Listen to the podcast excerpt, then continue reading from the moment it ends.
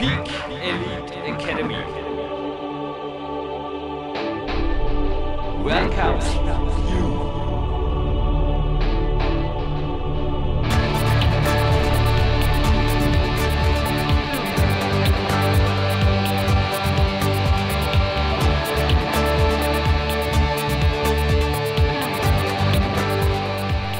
Jürgen Reis hier ganz kurz aus dem Studio, bevor die Sendung jetzt gleich startet. Hey, zuerst schon mal, klar gibt es was Neues bei YouTube, nur kein Seminar, dazu gleich mehr.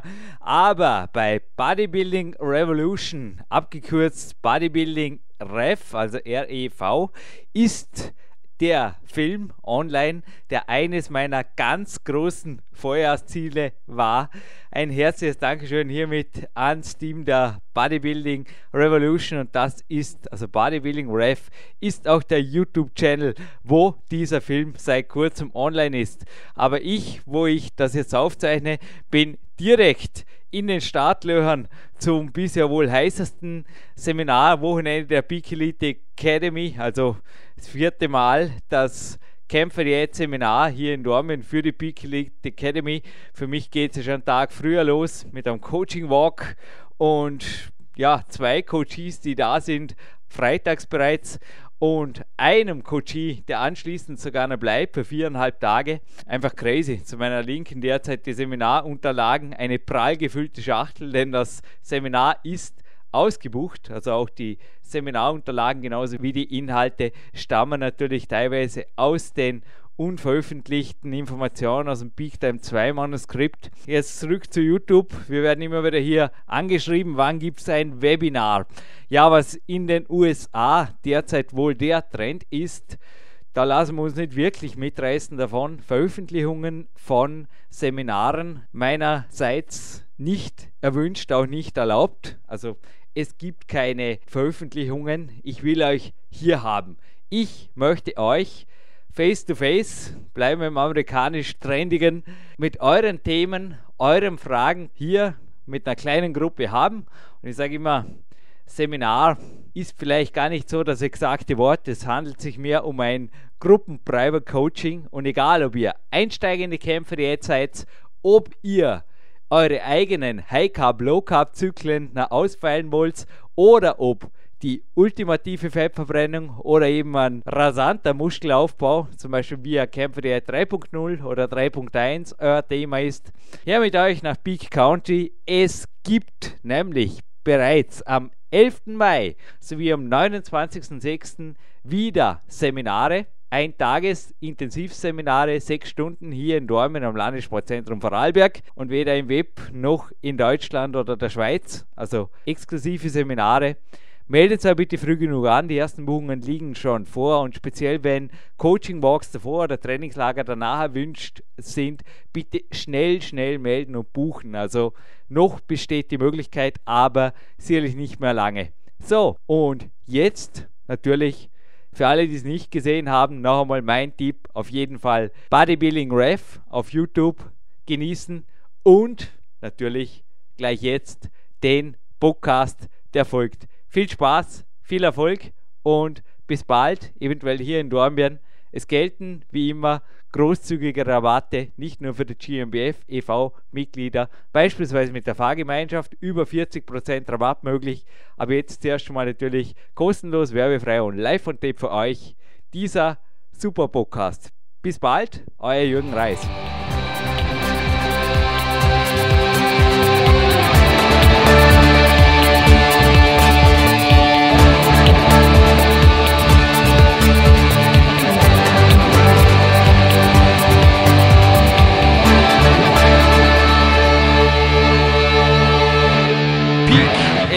Academy.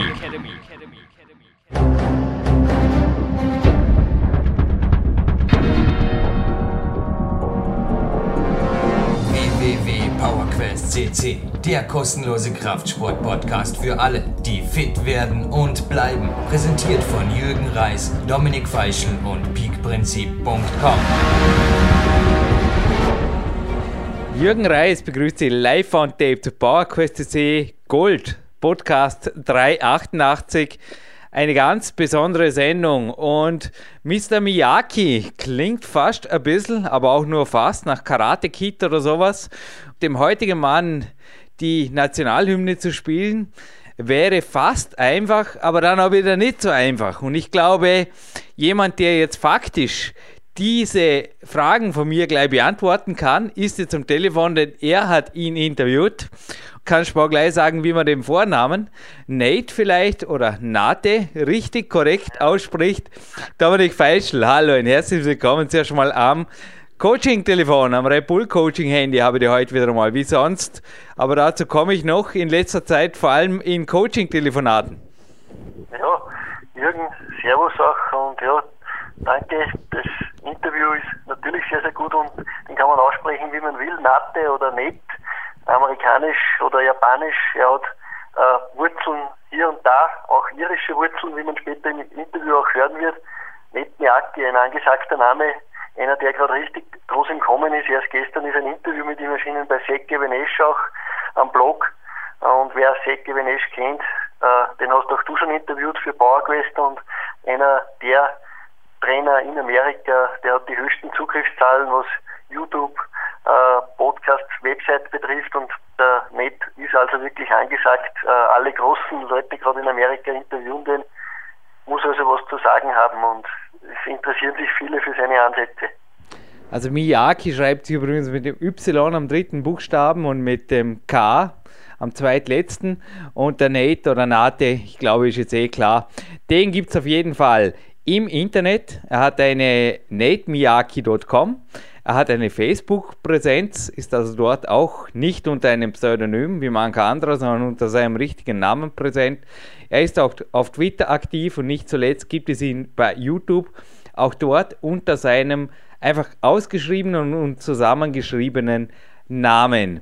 Und Sache Venesh, richtig, den hatten wir hier auf Podcast 380, Dominik. Und ein kleines Gewinnspiel haben wir übrigens auch heute noch vorgesehen, aber noch zuerst schon mal Gratulation, dass du an ihn gekommen bist. Also du hast mir gegönnt, immer die Konversation zwischen euch ein bisschen mitzulesen. Ich habe die als CC-Leser beobachtet. Ich glaube, es war auch dieses Mal, wie schon oft, nicht gerade so einfach. Also, also der Weg führte nicht unbedingt über zwei Mausklicks. Also das Interview mich, das fällt, glaube ich, noch auf seiner Homepage, oder?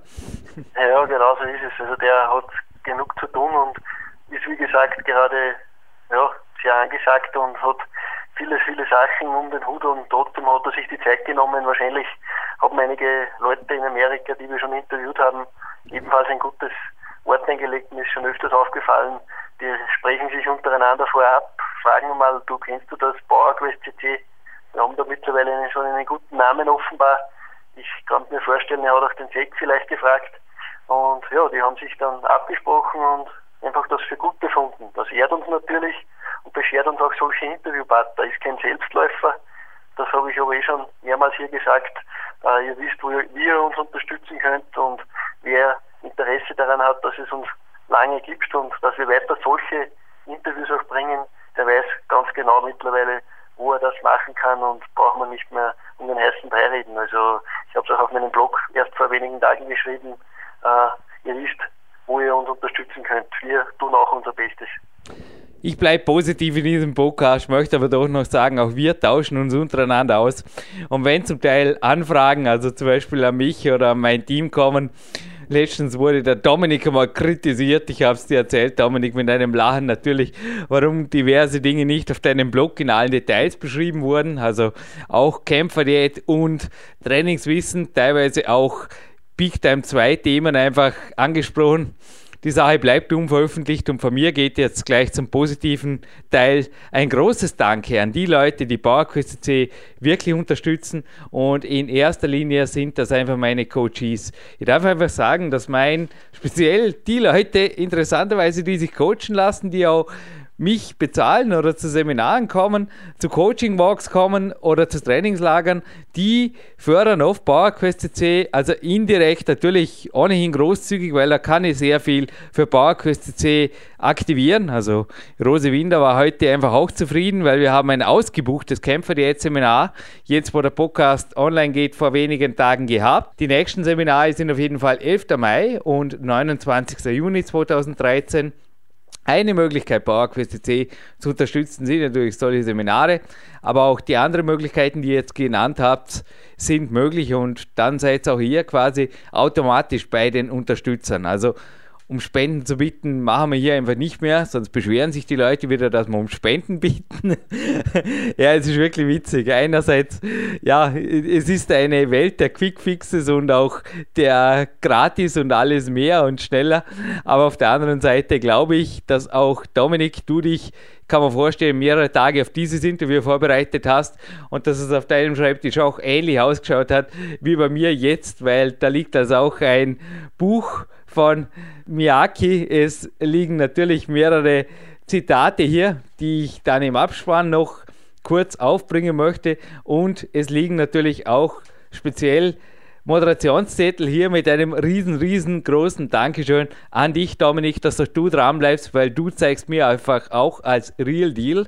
Also du gehörst auch zu meinen Coaches und du bist auch einer jener, der es wert ist, das High-End-Wissen zu bekommen, was es im Leben einfach ausmacht, wenn er einfach dran bleibt und die Energie auf das fokussiert, was ihm wirklich wichtig ist. Danke Dominik auf jeden Fall auch für dieses Interview. Irre.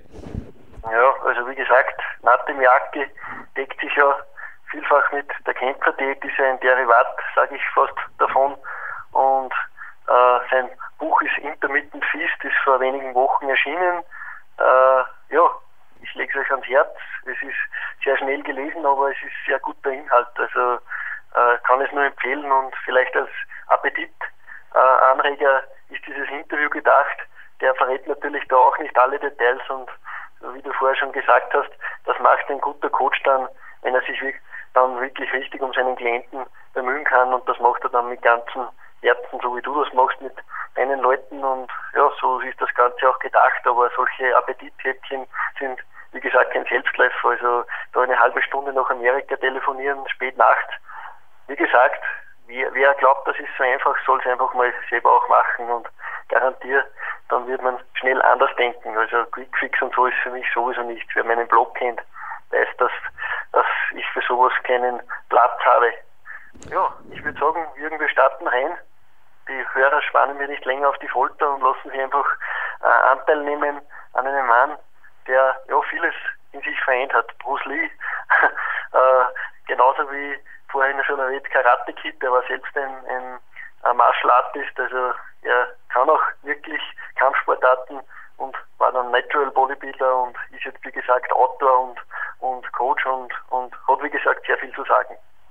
Los geht's. Und ein Tipp von mir noch, eine kurze Zusammenfassung meines Trainings mit meinem allerersten Trainingspartner, Robert Vogrin, dem ich auch heute einen Vlog machen durfte.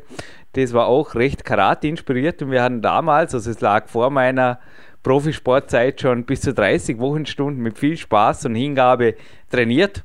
Das findet sich jetzt, wo der Podcast online geht, auch Eventuell schon, eventuell auch erst in wenigen Tagen.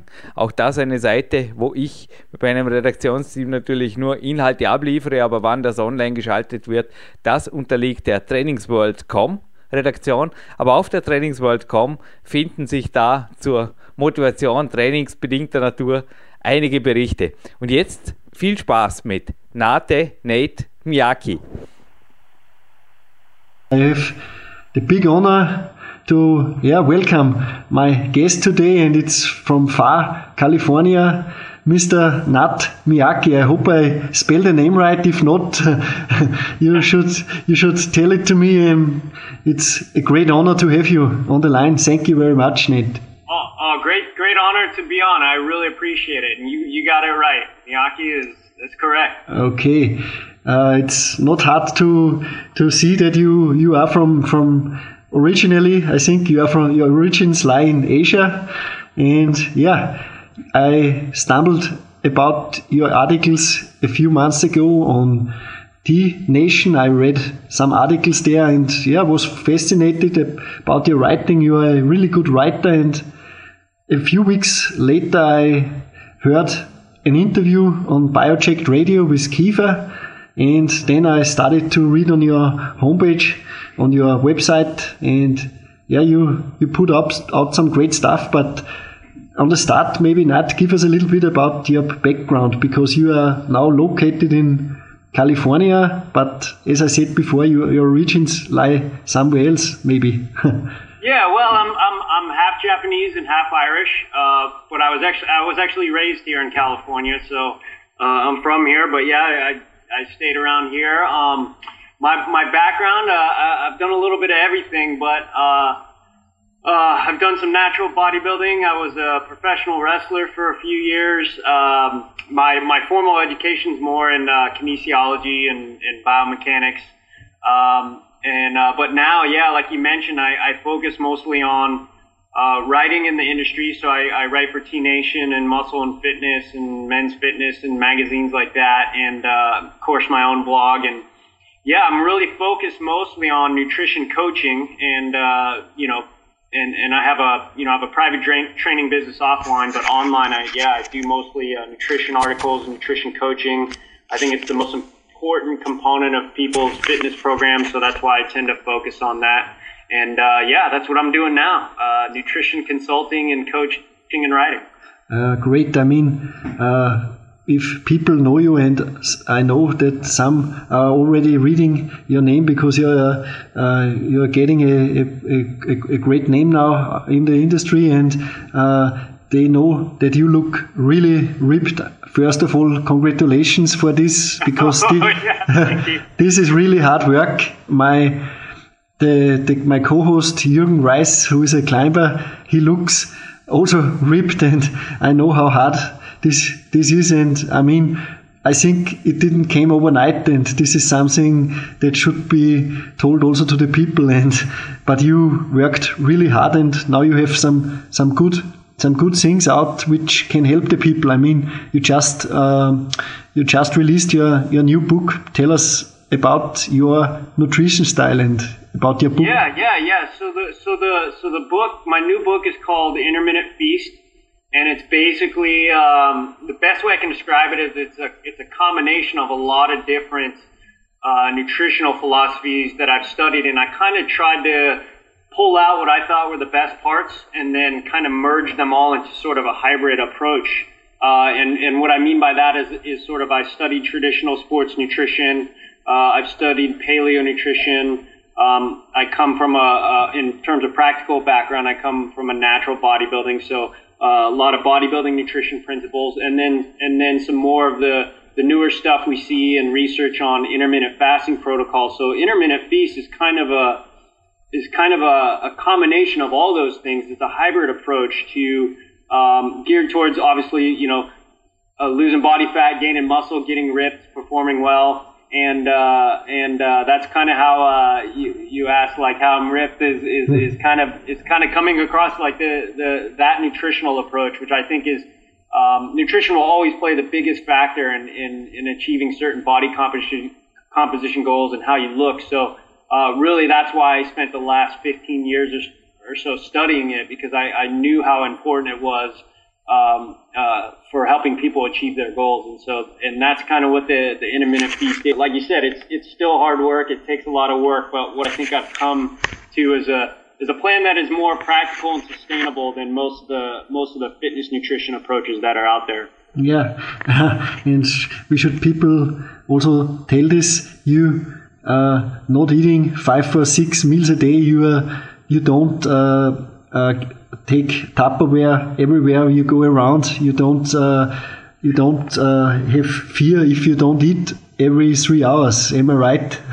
that's that's correct. That's correct. It's uh, it's, uh, it's actually a very liberating approach to uh, nutrition because you're not you're not so much tied to uh, things like that, like like feeling like you have to eat every every two hours and having Tupperwares and you know being obsessed if you miss a meal because most of the new research that's come out is, has shown that's that's really not necessary. I mean, that approach can work, But the problem is, is it's not practical for most people. And like I said, the new research has come out that it's, it's not necessary. So uh, what, what we've found is that as long as you're controlling for food choices and calories and your macronutrients, which are very important, uh, diet structure can be can be uh, set up in, in, any way that, that works for the person. So you can you can eat just two meals a day, which is what I do, and, and still get phenomenal results as long as you're as long as you set up the diet that's controlling for calories and macronutrients and carbs and fats and all those things. So um, what I found when applying that with clients and stuff is that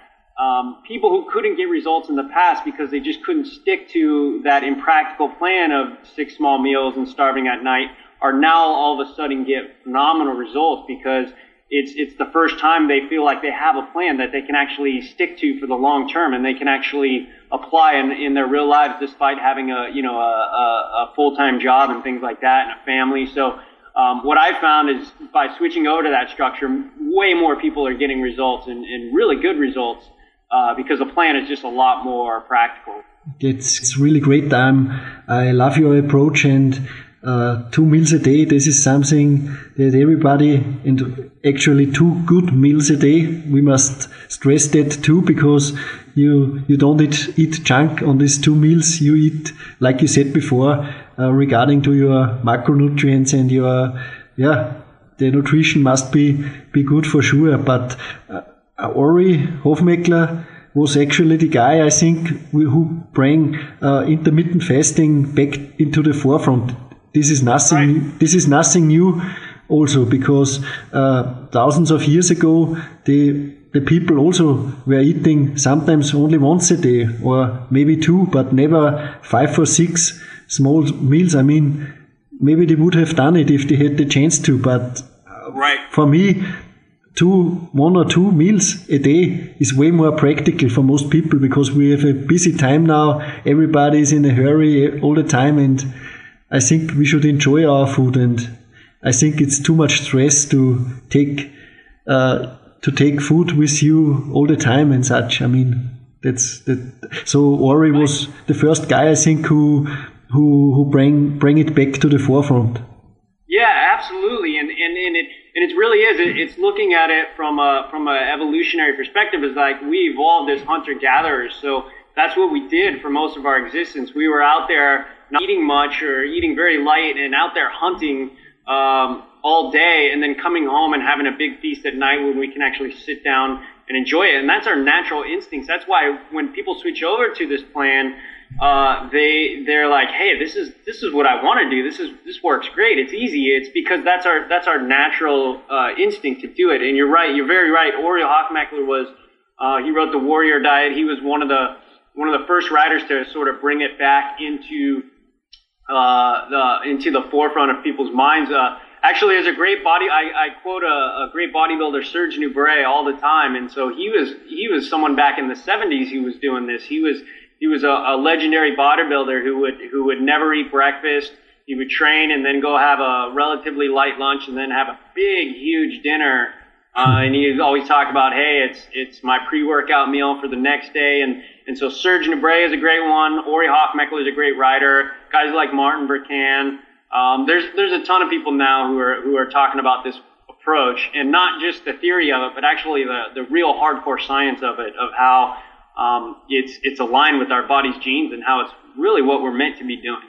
And uh, it's great words, Nate. Uh, and I also uh, like your approach uh, with with the with maybe white rice and something because uh-huh. for for me personally this works really good. Uh, I'm I can uh, handle carbs very well at night always yep. and not during the day but at night I, I love them because I can sleep really good after eating them for, yep. with with lean meats and it's a really great. Maybe you can tell a little bit about more about it because you are a big fan of white rice, and that's not only because your your roots are lying some, right. somewhere be, between Europe and Asia, but right, right, right, so half Irish, yeah, I'm into potatoes, and then uh, half Japanese, I'm into rice. But yeah, it's uh, it's really uh, I really stress the importance of carbs for athletes because I think right now we're in an era where low carb diets are very popular and low carb diets are, are can be great for certain demographics for certain people. So for people who are you know, they don't exercise and they they have sedentary office jobs. They're just not burning through a ton of carbohydrates. They don't really need them. Uh, so so that's why those diets work very well for, for, for sedentary office workers or something like that. But an athlete, someone who trains, someone who strength trains, someone who climbs, uh, someone who does mixed martial arts, any of these demographics, they're burning through a ton of uh, glycogen reserves and carbohydrates. So their body really is in a different, completely different metabolic state than someone who's sedentary. So uh, these these types of demographics actually can use carbs very well and actually need them to support their training. So for me, it's it's adding back in uh, carbohydrates to their diet, but the right type. So certain certain carbs, like you know, obviously like sugars and high fructose corn syrup, are good for for no one. But if we can choose the right types of carbs back in to add back into the diet to support that training, can be very beneficial for the athlete. So, like you said, uh, white rice is a is a favorite one of mine because it it's just basically pure pure starch without a lot of the problematic problematic compounds that can come in some other foods. Uh, potatoes are another good one. Sweet potatoes, yams, any of those things uh, are, are, are great starch foods to add back into uh, to an athlete's diet to support their, their intense training protocols, essentially. Uh, I love it because, yeah, as you said, nowadays everybody is carbophobic. yeah. Also in the in the industry, I mean, everybody talks about paleo and talks about uh, fat and, and protein, but a lot of people forget they need to feel the the full they need to feel the engine. I mean, they they, right. need, they need, they have to put gas into the tank, as you wrote in an article. I remember. yeah, it's a good it's a good analogy that helps people kind of see the common sense of it.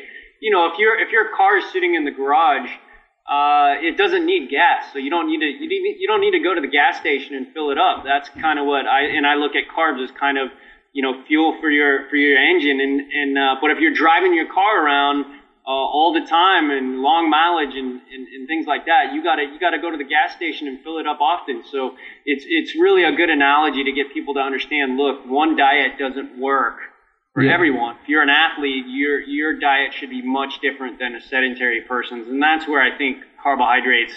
Um, get get a bad name, but but athletes don't realize that they're they're in a different spot than a sedentary person. Uh, also, what I found very good is um, um, you you don't have those bulking and cutting phases. I think you you look right. all year round uh, really in a good condition. Am I right? I mean, that's normally yeah. that's normally a, a, sign that you are natural because. yeah. I mean, yeah, it's literally that way. But maybe just for our listeners, tell us what do you mean by eating one or two, also one big meal a day. How does a, a day look like in in in in in Nate's life? Or sure, yeah. Sure. Yeah, I don't go through ex- extreme uh, bulking and cutting phases. I just don't think it's healthy, and I don't think it's it's necessary. And you'll, you know, you know, bodybuilders are uh, uh, sometimes a, they're they're great for inspiration and motivation, but they're not always the greatest people to follow for coaching advice because you know, you, you just don't know what they're doing. I mean, I know mm-hmm. several competitors who they're on drugs year round. So they'll go on bulking drugs to, you know, gain 50 pounds of muscle and, and, you know, put on a little fat too. And then they'll use cutting drugs to, to cut off the fat. So, you know, you can't, you can't always follow bodybuilders for, for, for solid coaching advice. You can use them as inspiration, but, um, yeah, so for me, it's, it's, it's, it's more subtle changes in uh, in in the in the numbers. You know, certain phases. If I'm trying to gain uh, muscle, it's I hate to call it bulking, but you know, your your your your primary focus is gaining muscle sometimes, and then at other times it's it's dropping body fat. So really. The structure of my diet stays exactly the same as you mentioned. You know, it's two meals a day, a lighter lunch, and a bigger dinner. Um, and then the, the size of that dinner just changes based on the phase. So you know, on a bulking phase, I've, I've, I've eaten as much as 2,000 calories or more at dinner. So something like, you know, a pound of meat and eight cups of rice or potatoes or something like that. It's a huge, huge meal. Uh, whereas in more of like a cutting phase now, I'm actually getting prepared to do a training video. So it's, uh, it's more along the line. It's still about a pound of meat, um, uh, what changes for me is more the carbohydrate intake. So carbs are down a little bit now as I'm getting ready for the shoot, but it's still there's still com- some carbs in the diet, so I might have you know four or five cups at rice at, uh, at dinner now, but it's still a very big meal, and that's why I think it's s- sustainable as a as a year-round plan because that's what most people want to do. They want to eat a big meal at night. So uh, even in a cutting phase now, I, I don't feel like I'm you know starving myself or dieting because I can eat lighter during the day as long as I know I get that satiating dinner at night. Um, even in a cutting phase, I feel satisfied and I feel, you know, great. My energy is great. So um, it's really just subtle changes with the diet, not huge swings. Uh, what do you have any preferences in in meat, for example, or do you just take uh, what? Yeah, on the, it depends on the day Yeah. and. well, Sure, any, any animal protein, man. It's uh, you know, I try to emphasize high quality ones. Obviously, ones that haven't been you know injected with hormones and antibiotics and things like that. But yeah, I love I love uh, I love steaks. I love red meat. Uh, love buffalo, uh, chicken, fish. I love it all, man. So Yeah. I, I think uh, people people get very limited in what they eat, and that's why I think they get bored. So they only eat chicken or they only eat tea or whatever. I I'm, I mix it up, so I'm always uh, enjoying my dinners. Um, but I am partial to red meat. I love steaks and things like that. Great. okay, that makes me feel good. I also love I love meat. uh, also, your I, I, on Kiefer's uh, radio show, I I also liked your uh, approach on, on protein intake. I, think this is very uh, a very sound advice uh, because nowadays a lot of people overdo it. I mean, also in the past, but your your recommendations are really yeah, they lie in the in the good middle position, I think. Yeah, and when you look at sort of the unbiased research, uh, it's really is um, it really is like for strength training athletes, it's it's right around two grams per kilogram. Uh, which, if you do the conversion, it, it really is right around that one gram per pound, which I think is a is a is a good number. But yeah, these days it's just like people are on unlimited protein diets, and it's it's just when you look at the physiology behind it, is your body can only your body only utilize so much protein. At some point, it just starts converting it to, to glucose anyway. So um, I think you know the people who are eating two grams per pound, um, they're they're really just they're really just getting a sort of costly metabolically and you know in the real world costly form of glucose because the body just ends up converting some of that to glucose. So um, uh, yeah, I think people overdo it. I think I think the the one thing that uh, we get caught up in is, is again following bodybuilding advice, where a lot of the guys are using steroids now.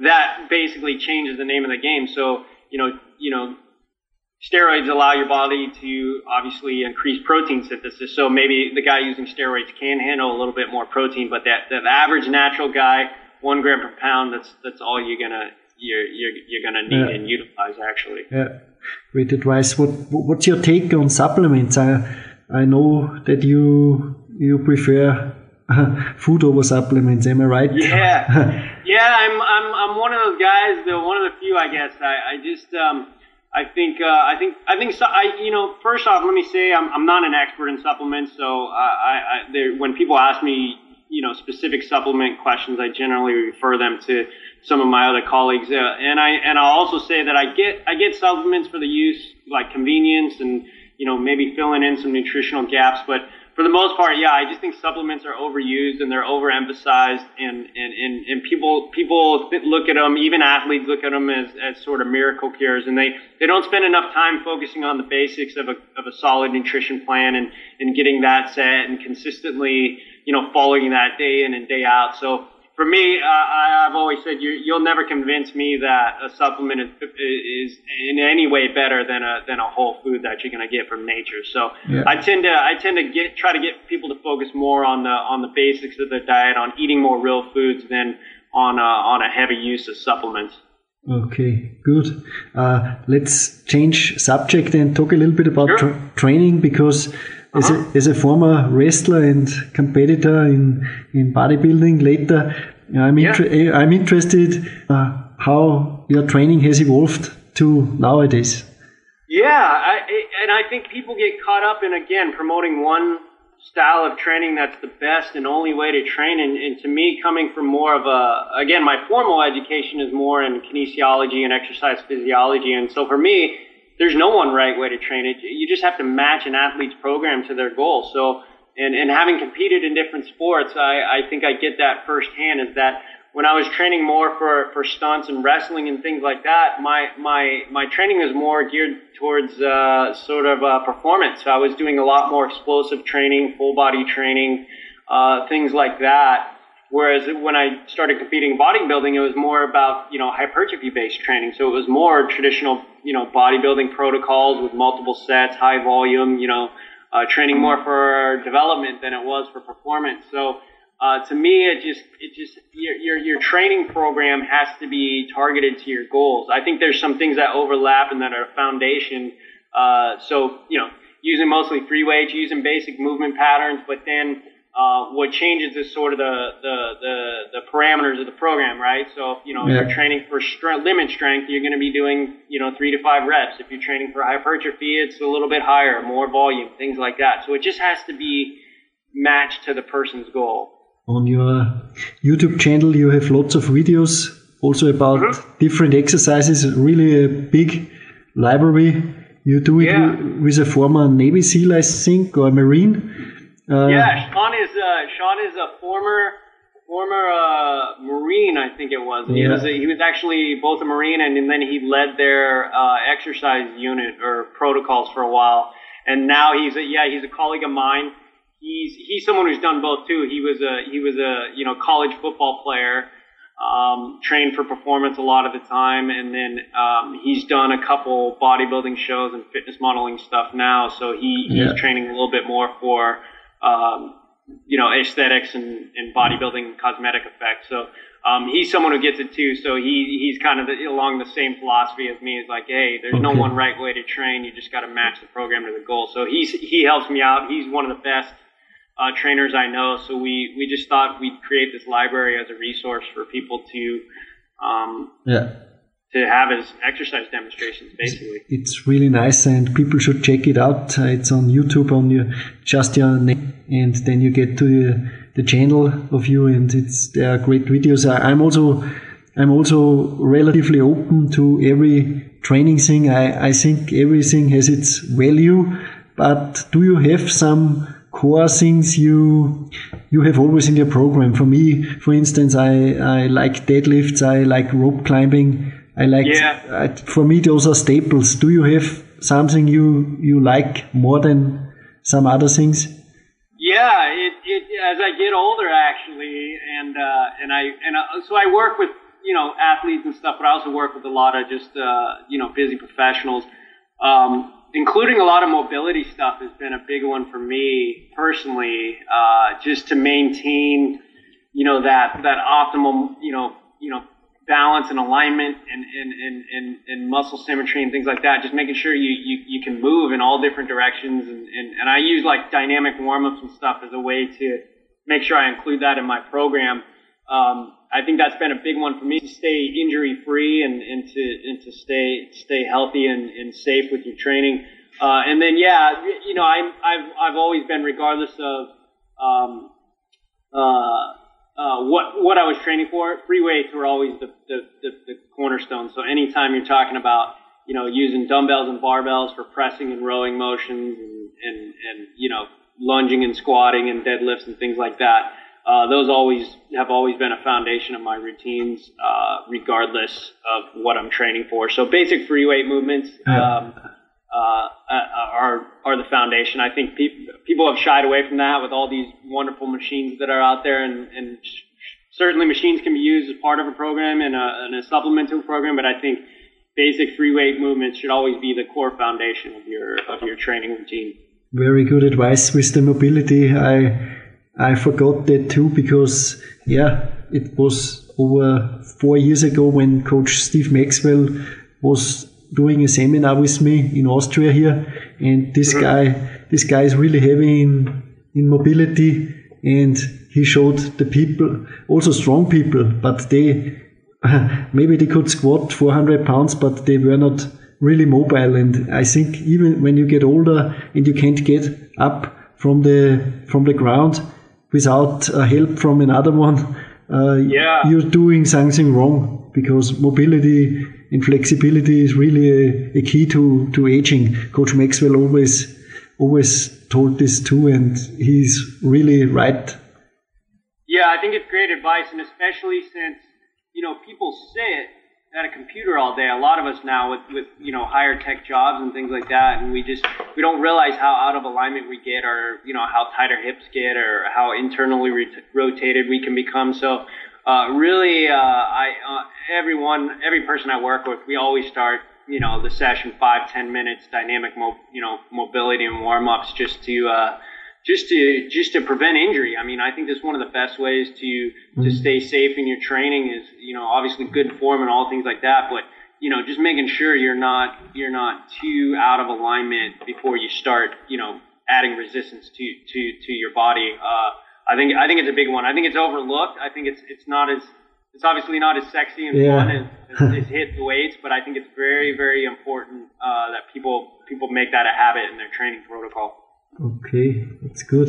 And so your training is now based about uh, uh, yeah staying injury free. And do you have some plans for competing again or something like this? Do you, do you follow something or do, are you Yeah, too busy? Have an interesting year. Uh, I have an interesting year planned. We'll see. We'll see what happens. Uh, I actually got approached to do a, a, a training video um, uh, that's supposed to film actually in, in London in March. Nice. So uh, I'm kind of training for that now. It's it's they wanted to incorporate some of my martial arts background, so it's it's not like for a while I had just been training for for essentially bodybuilding purposes, but you know this one's more of an athletic uh, uh, video they want to do. So uh, I've been training more in my martial arts and doing doing uh, what are called, called Tabata drills, so more high intensity body weight based um, uh, movements. So I've been I've been doing that, and it's actually got me really into uh, back into martial arts and doing stunts and stuff. So I might try to film a just a little homemade action movie uh, uh, in the summer. Uh, get back some of my friends who can do stunts and, and do something like that.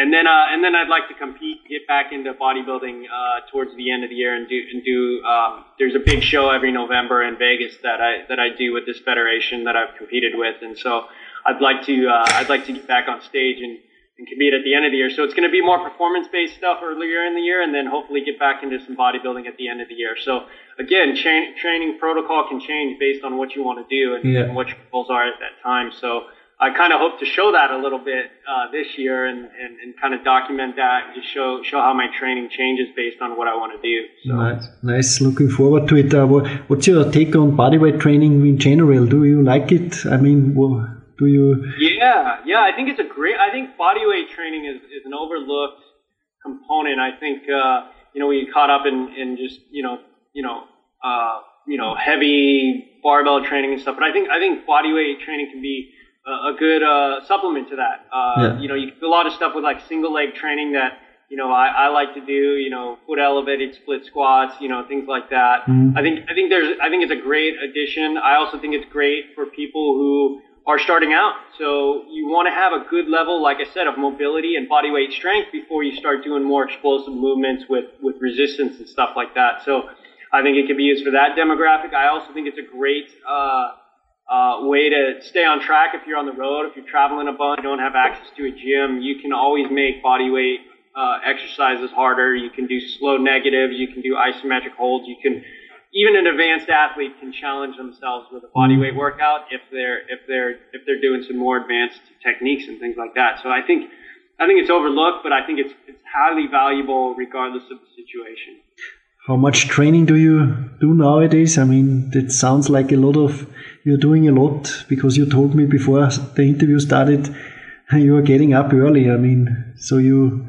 Oh yeah, training. Yeah, so I so offline, uh, I still I, I I just love training people. I I, I I couldn't. I don't think I could ever completely give it up, even if you know this my books and this online stuff blows up. I, I still really just love working with people, and I I think it makes me a better writer as well. So yeah, I still train. Uh, about you know maybe 20 or so hours a week in the gym with clients. So I'm but I'm up early. I, I start every day at uh, at 6 a.m. Uh, working with someone. So uh, yeah, I'm in there early and and, uh, and and getting in there, and then I get my workouts in around midday, and then depending on the rest of the day, sometimes I'll come back to the gym, sometimes I won't. So uh, I'm, pretty busy. It's good. It keeps me out of trouble. You know what I mean? Yeah, yeah. and you also have good recommendations on cardio, in my opinion, because it's also my my absolutely uh, favorite uh, way of, of, of training the cardiovascular system. It's just plain walking, but people underestimate this. Really, yeah, it's it's it's in the human genes, in my opinion. Just yeah. plain plain walking. I'm with you. I think it's I think it's the, one of the best ways to uh, to to hit the cardiovascular system. You get a lot, a lot, you get a lot of the benefits of, of, of cardio, traditional cardio work without some of the drawbacks. I think it's it doesn't hamper your recovery from higher intensity training. Um, it's enjoyable. It's something you can do anywhere. So you know, we like to go for walks around our city, and it, it's just you feel better. It actually helps with recovery. Um, like I said, it gives you some of the benefits of traditional cardio with, without sort of the, you know, the joint stress or the, or the hormonal or metabolic stress. So, yeah, I think walking is one of the, one of the best things people can, can do. And it doesn't have to be a formal exercise thing. It's just something you can include in your day. Nice. Um, I think it's, I think it's great. I think it's overlooked, but I think it's, I think it's a great, uh, component of someone's program. Great. So Nate, where can people find out more about you, maybe mention your homepage because it's easy to easy yeah. to easy, easy to find. And also where can people find your products? Where where is it best to to get them? Yeah so um, the the best way to find out more is my website. It's, it's kind of like anytime i post an article on t nation or muscle fitness i always include it on my site too. So uh, it's it's just my name. It's nate miyaki n a t e M-I-Y-A-K-I dot com, natemiyaki dot com. Um, best way, articles. I try to, you know, do a blog post once a week and, and, uh, and that's the best way.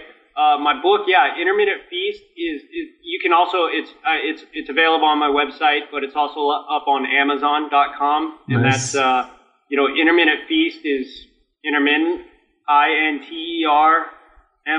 T T E N T feast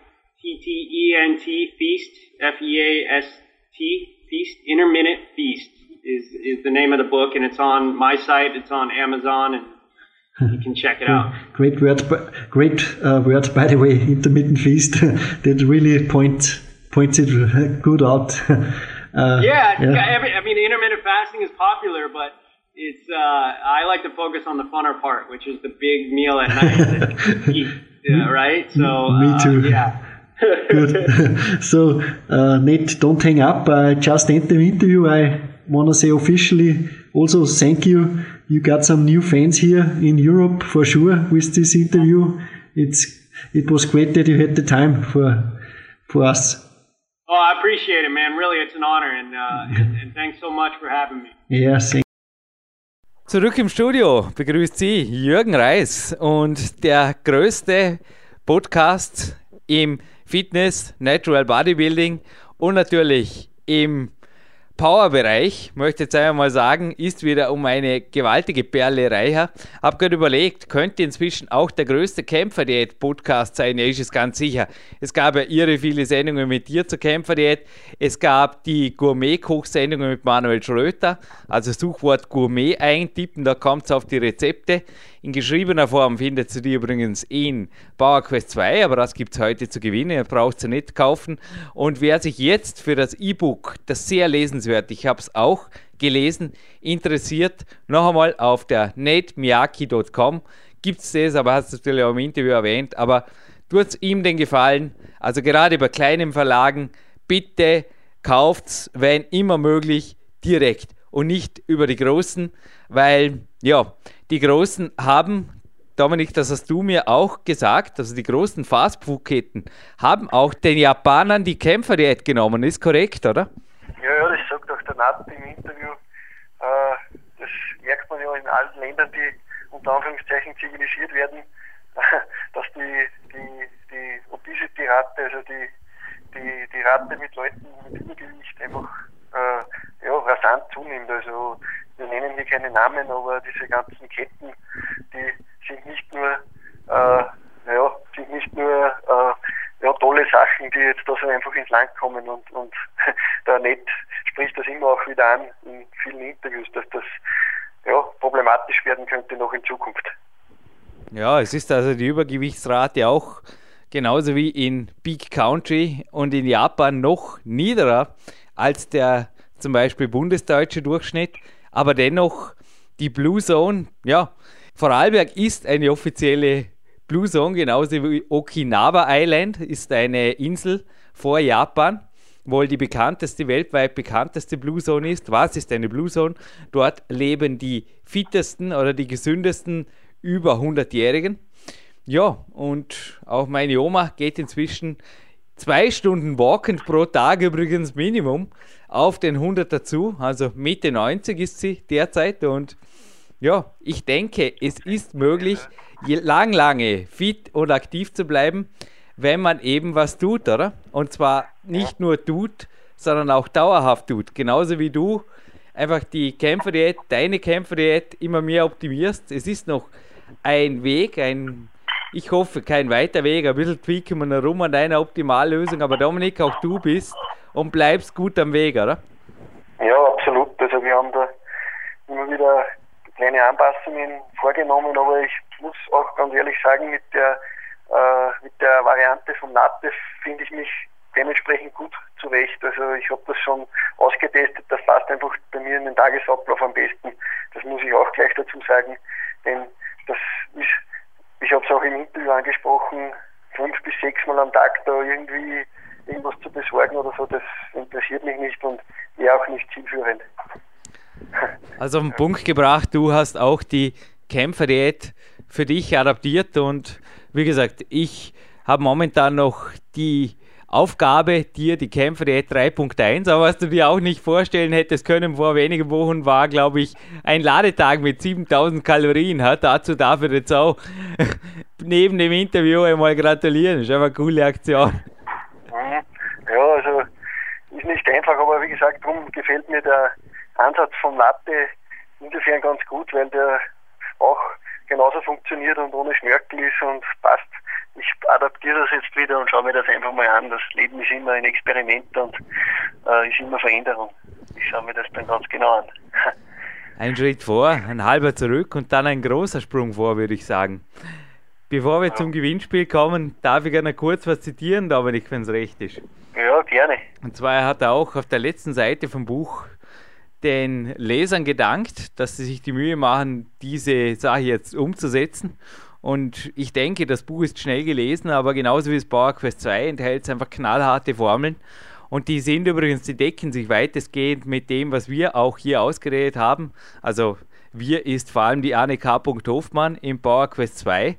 Also es sind einfach Kalorienwerte, die zum Teil einfach knallhart sind und wo ich aber wirklich garantieren kann, also bei 80 Prozent oder über 80 Prozent der Normalbevölkerung, speziell für Nicht-Profi-Athleten, werden die Kalorienwerte passen und werden auch zum Erfolg führen, sofern man sich dran hält. Und er hat da neben Bruce Lee noch einige andere japanische Meister zitiert und ein Zitat hat mir besonders gut gefallen. Ich habe es in Einlehnungsform schon mal von Napoleon Hill gehört, also in meiner NLP praktischen Ausbildung fiel es mal in die Richtung. Und dass das aus Japan stammt, kann man gut vorstellen, denn es ist geistlos oder fast schon unwürdig, also spiritless ist das Originalwort, zu denken, dass du nicht erreichen kannst, was ein Meister erreicht hat. Also was du gesehen hast oder gehört hast, was ein Meister wirklich erreicht hat. Denn der Meister ist auch nur ein Mann genauso wie du ein Mann bist. Und wenn du denkst, du kannst es nicht erreichen, ja, dann wird auch das eventuell eintreffen. ist hart, aber es ist wahr. Ich glaube wirklich, dass oft die Wege, die wir einschlagen und wo wir einfach drauf bleiben und speziell auch einmal gesehen haben, dass es geht und dann einfach konsequent darauf hinarbeiten über die Jahre, dass die einfach und nur die zum eigenen Erfolg führen. Absolut. Also das ist wirklich, wenn man sich das ganze Zitat nochmal durchdenkt, eigentlich beinhart, aber die Wahrheit und eigentlich nur der einzige Weg zum, zum wirklichen Erfolg. Denn wer zweifelt, wird immer zweifeln. Und wer mit einem Fokus an ein Ding herangeht und das äh, ja, wirklich auch machen will, der, der schafft es auch Ein gutes Beispiel ist auch die äh, ja, offizielle Biografie von Arnold Schwarzenegger, die im Herbst erschienen ist jetzt. Auch da liest man in jeder Zeile eigentlich heraus, dass der das wirklich wollte, was er sich schaffen möchte. Und das hat er dann auch geschafft. Also er wird immer wieder belächelt, aber zu Unrecht in meinen Augen. Also man sollte sich dieses Buch vielleicht kaufen. Total Recall heißt es bei uns im Buchladen auf Deutsch mittlerweile und würde ich jedem ans Herz legen. Also das ist eines der besten Biografien, die ich bisher gelesen habe. Hat übrigens gestern einen super Trainingstag. Also der Gegenspieler war am Nachmittag noch in der Sauna, Dominik, und hat dazwischen viel, viel Zeit mit Podcast genutzt. Und da war ein Mann, der auch bei uns schon war, allerdings in einem anderen Podcast, also im amerikanischen Podcast, Dan John. Und der hat auch berichtet über die Grundlagenarbeit von Arnold Schwarzenegger und ich glaube, die ist auch oft unterschätzt worden. Also er hat nicht nur Handeln in Wald geschafft, sondern hat auch sehr viel zum Beispiel mit dem eigenen Körpergewicht, Klimmzüge und so weiter gemacht. Und der Dan John hat das auch gemeint, dass das eventuell der Grund daran ist, dass der Arnold auch im Endeffekt so lange fit blieb oder auch immer noch in recht guter Verfassung ist. Und ich glaube, gerade diese Quick-Fix-Sache oder das Training, nichts gegen naturales Bodybuilding. Also auch der Ned Miyake war natürlich ein naturaler Bodybuilding-Held, aber ich glaube einfach rein das oberflächliche Training für einen Sport nur um oberflächliche, ich sage mal, Ziele zu erreichen für einen Spiegel oder irgendwas, das ist zu wenig. Da muss einfach was dahinter sein, ein Feuer, das brennt. Und ich glaube, dass dann auch Leute wie ein Leon Schmal, die einfach jahrelang jetzt schon beim Natural Bodybuilding dran sind, dass die dann einfach quasi die Krönung der ganzen Sache im Wettkampf sehen. Ähnlich wie bei mir würde ich nur für die Wettkämpfe, die jetzt natürlich wieder anstehen, trainieren. Hey, und mir aber der Rest drum nichts geben würde, wieso soll ich mir wie morgen jetzt wieder sieben oder acht Stunden, also oberflächlich betrachtet oder ganz objektiv betrachtet, schinden oder einfach mir die Keule geben im Landessportzentrum, am Campusboard, in der K1 oder hinterher im Kraftraum. Es wäre ja völlig sinnlos. Oder auch der Berufssport. Ich glaube, dass die meisten einfach, die das betreiben, die den Sport als Beruf oder als Passion betreiben, primär die Passion haben und nur die Erfolge oder was man dann draus macht, die sind einfach nur die Zugaben, weil ich das jetzt irgendwie auf den Punkt gebracht habe. Und zurück zu dem Zitat, was ich speziell in meinen ersten Profijahren an Trainingslagern investiert habe, nur um die Leute zu sehen. An Andreas Bind haben wir mal zwei Tage zu sehen, wie er trainiert, damals in Niederviehbach. Das war für mich einfach unbezahlbar. Die Erfahrung. Ich bin nicht zurückgekommen und habe gesagt, das kann ich nie, sondern ich bin einfach zurückgekommen und ich habe gesagt, der Andreas ist ein Mann und er ist ähnlich gebaut wie ich. Ich will zumindest so trainieren und schauen, was dabei rauskommt. Und dafür gebe ich alles. Und ja, dabei herauskommen ist, dass ich eigentlich dann auch in vielen Weltcups, es war ganz witzig, meistens war er am Platz zwei vor mir, aber ein, zwei Mal ging es einfach auch für mich sehr gut aus oder besser aus. Und es ist möglich, dass man einfach teilweise dann mit Teilerfolgen zumindest. Ich will niemals behaupten, dass ich auch nur annähernd die Kraft oder die Wettkampferfolge von einem Andreas Binhammer verbuchen durfte. Aber ich glaube, dass es möglich ist, seinem Mentor so nahe zu kommen, wie es die eigene Genetik zulässt. Dafür stehe ich und glaube ich, dafür steht auch ein Miyaki, der glaube ich nicht Handy verschränkt 20 Stunden im Kraftraum steht. Das kann man nicht vorstellen. Na, das ist der sicher nicht gesagt, ich weise im Interview auch auf seinen YouTube-Channel hin, den würde ich den Leuten auch empfehlen, ist einfach youtube.com und sein Name Nate Miyaki M-Y-A-K-I. Da einfach mal reinschauen, da ist eine Bibliothek mit über, ja, ich weiß nicht, über 100 oder 150 Vorträge, auch Übungsausführungen, also äh, geht da sehr ins Detail. Sehr, sehr interessante Videos und für Internet-User wirklich zu empfehlen. Also schaut euch das mal an in einer ruhigen Minute, nehmt euch mal eine halbe Stunde Zeit und gebt euch das. Das kann ich, wie gesagt, auch noch ans Herz legen. Bevor ich zum Gewinnspiel komme, ist es noch meine Aufgabe, kurz zwei Podcasts zu zitieren für alle, die sich für Beweglichkeit informieren wollen. Es gibt einen Podcast, der ist weit, weit zurück in die in der PowerQuest C-Geschichte gelandet, Nummer 21, der Weg zum Spagat aber auch der Karl Überbacher auf Podcast 270 hat interessante Ansagen gemacht und naja, Mineralpulver ist zwar eine Sache, Dominik, die auch du dir hier in Dormien übrigens besorgt hast, aber ich glaube, die Beweglichkeit, die Joint Mobility, ich war heute auch an der frischen Luft mittags noch, habe da ein Joint Mobility Programm durchgemacht, das ich von dir lernen durfte in den USA das ist vermutlich auch bei dir nicht nur was, was du ab und zu den Freunden in den USA zeigst. Oder? Also ich habe es dich da jeden Tag an diesem Kinderspielplatz exerzieren gesehen, also von, beziehungsweise mit exerziert, von ja. Beweglichkeit aller Gelenke bis hin zu einer Tai Chi-Übung als Abschluss. Es war heute ein Spaß. Es hat mich heute da draußen alles an Amerika, an Portland erinnert.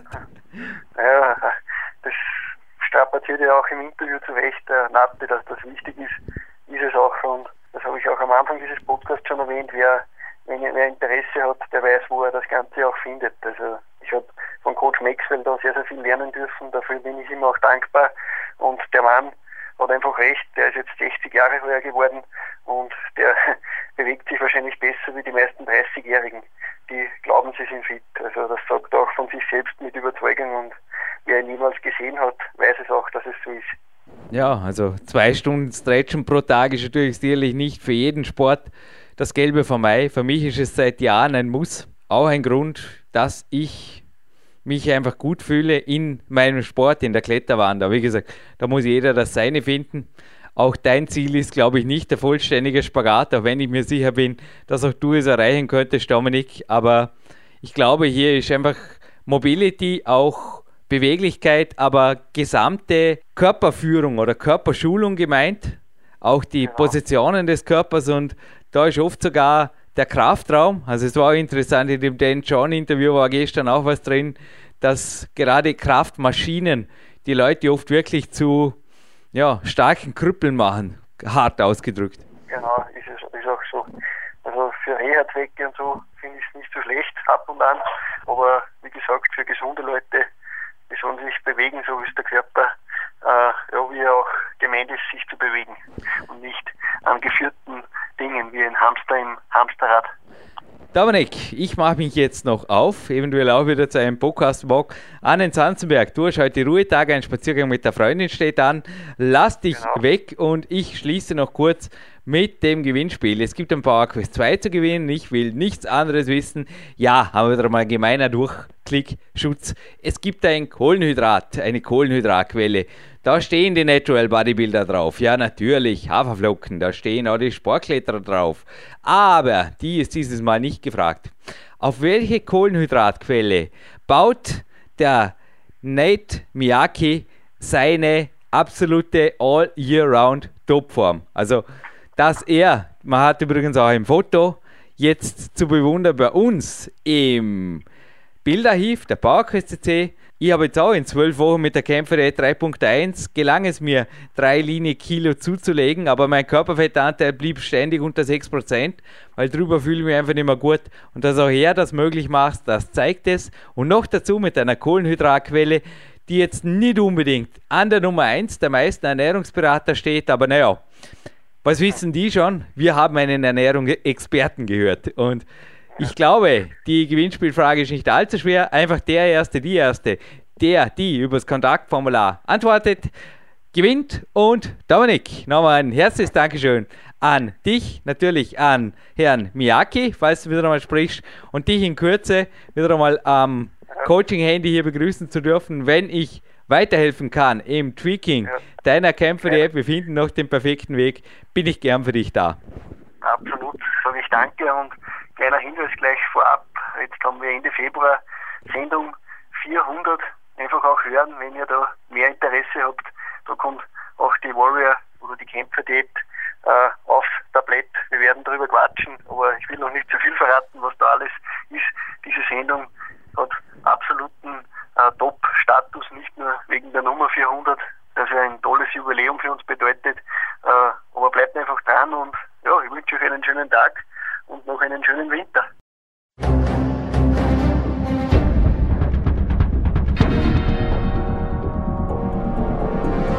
Alle Fitness-Bestseller der Peak-Trilogie, kostenlose Newsberichte und weitere Podcasts von PowerQuest CC sowie Trainingssoftware, Supplemente und Trainingsausrüstung, Personal Coachings, Seminare, Workshops und mehr. Jetzt direkt im Internet auf www.peakprinzip.com oder www.jürgenreis.com.